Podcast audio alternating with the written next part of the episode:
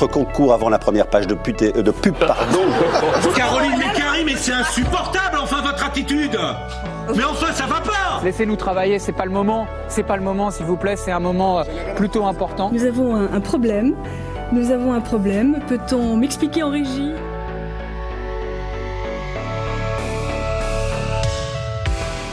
Bonjour à toutes et à tous, il est 8h43 et vous êtes sur Delta Info, l'émission d'information sur Delta FM 90.2.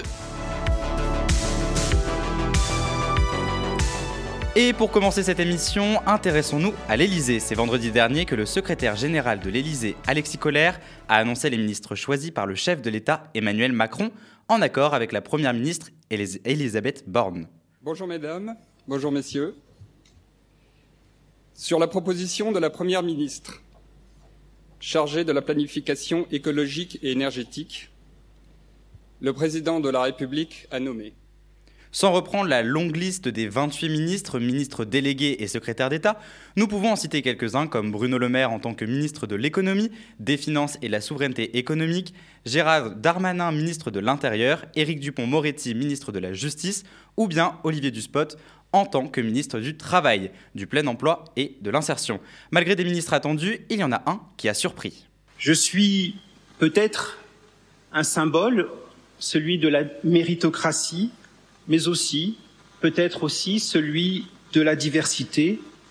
Je n'en tire nulle fierté, mais plutôt le sens du devoir et des responsabilités qui sont désormais les miennes. En effet, c'est l'annonce de Papendiaï en tant que ministre de l'Éducation nationale et de la jeunesse. Historien et ancien professeur d'histoire, Papendiaï est connu en partie pour ses recherches et travaux sur l'histoire sociale des États-Unis et des minorités. Si certains y voient une manière de mettre à neuf l'éducation nationale, d'autres y voient une stratégie pour les prochaines législatives. La Pride et la marche des fiertés, voilà ce que l'on peut voir, lire ou entendre un petit peu partout en France. Et c'est au sein des plus grandes marques mondiales que l'on peut voir apparaître des drapeaux arc-en-ciel représentant la communauté LGBTQ. Mais la Pride, qu'est-ce que c'est? Eh bien, la Pride, c'est lors du mois de juin, lorsque plusieurs cortèges défilent dans les rues des villes du monde entier. Et pourquoi faire? Pour tout d'abord donner une visibilité à la communauté, avant des homosexuels et maintenant des LGBTQ, en général, mais c'est surtout un moyen de montrer que l'on peut, être fier d'être qui on est et d'encourager les gens à se rassembler dans l'amour et l'amitié. Voici un extrait d'une interview menée par France 3 Pays de Loire dans la Pride d'Angers, cortège marqué par le suicide d'un lycéen transgenre au Mans. On est tous plus ou moins passés par là, euh, peu importe nos âges, qu'on ait 15 ans ou 28 ou 30 ou même plus. On se pose constamment la question de, bah, de notre place, parce qu'on ne nous accorde pas de place, littéralement. On est obligé de se battre euh, constamment. En venir à ça si jeune, ça veut dire quand même que la personne se sentait à ce point-là acculée. Euh, ça nous, en tout cas moi, ça m'a rappelé pourquoi je me battais, pourquoi aujourd'hui j'ai besoin de montrer que je suis là. Ces jeunes ont finalement peur de ce moment du coming out, c'est-à-dire de la révélation de qui ils sont. C'est un moment très émouvant pour eux. Ce qu'ils vivent, c'est toujours la peur du regard, la hantise de ne pas être compris ou comprise. Et c'est ce sur ça, il faut leur envoyer un message des plus positifs, leur dire on vous aime tel que vous êtes et on vous accepte. Et là, ça va avancer. On est en permanence en train de réfléchir euh, quand est-ce qu'on le dit, comment on le dit, euh, comment ça va être pris. Enfin, il y a, plein de choses qui sont obligées d'être mises en place en fait autour de cette question de transidentité et on souhaiterait ne plus avoir à se poser ces questions. Ils sont comme ils sont, il faut les accepter. Et on est comme tout le monde, tout le monde est égaux, donc euh, tout le monde a le droit de vivre l'amour qu'il a envie de vivre. Si communément on a tendance à célébrer la Pride au mois de juin, c'est pour faire écho aux émeutes de Stonewall, lorsque la police, le 28 juin 1969, a fait une descente au Stonewall Inn, un club gay de la ville de New York.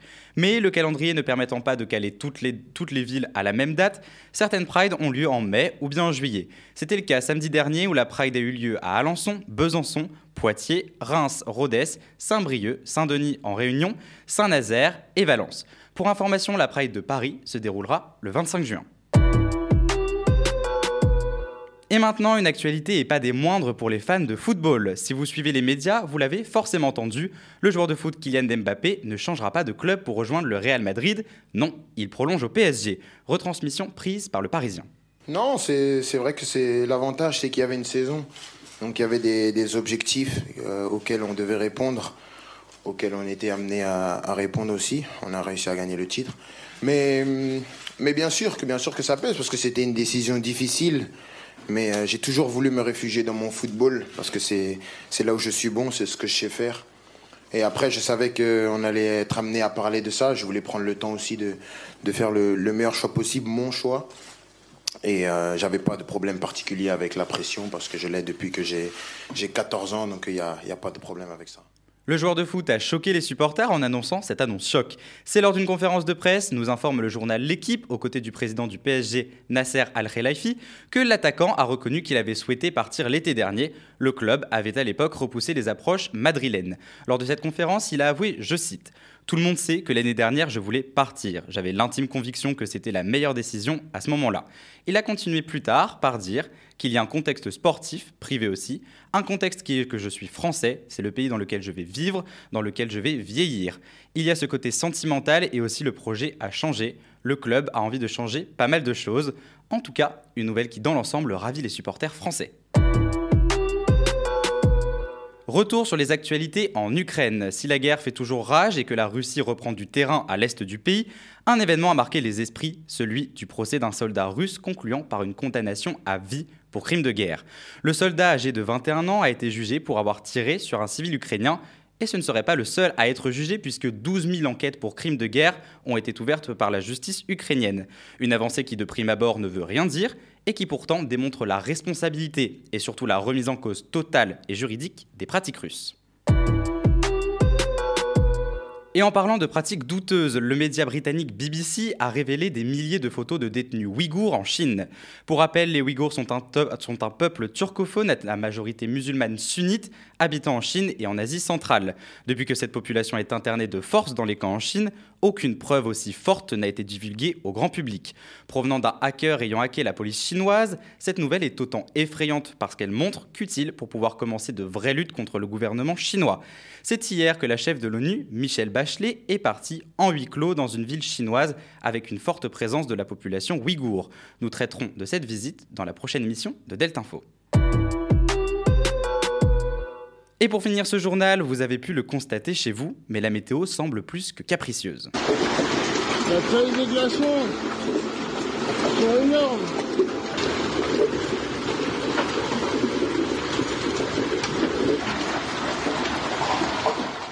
En effet, c'est dans le centre de la France et en Vienne que dimanche dernier a eu lieu de grosses averses suivies de grêles violentes.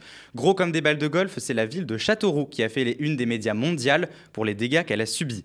Mais Châteauroux n'est pas la seule ville du monde à subir ces intempéries climatiques, puisqu'en effet, la ville de Denver, située au centre des États-Unis, a subi un énorme changement de température. C'est en seulement 36 heures que les températures de la ville sont passées de 32 degrés à moins 1 degré. Alors que l'Est des États-Unis fait face à de fortes chaleurs, la ville de Denver, quant à elle, fait face à de fortes tempêtes de neige.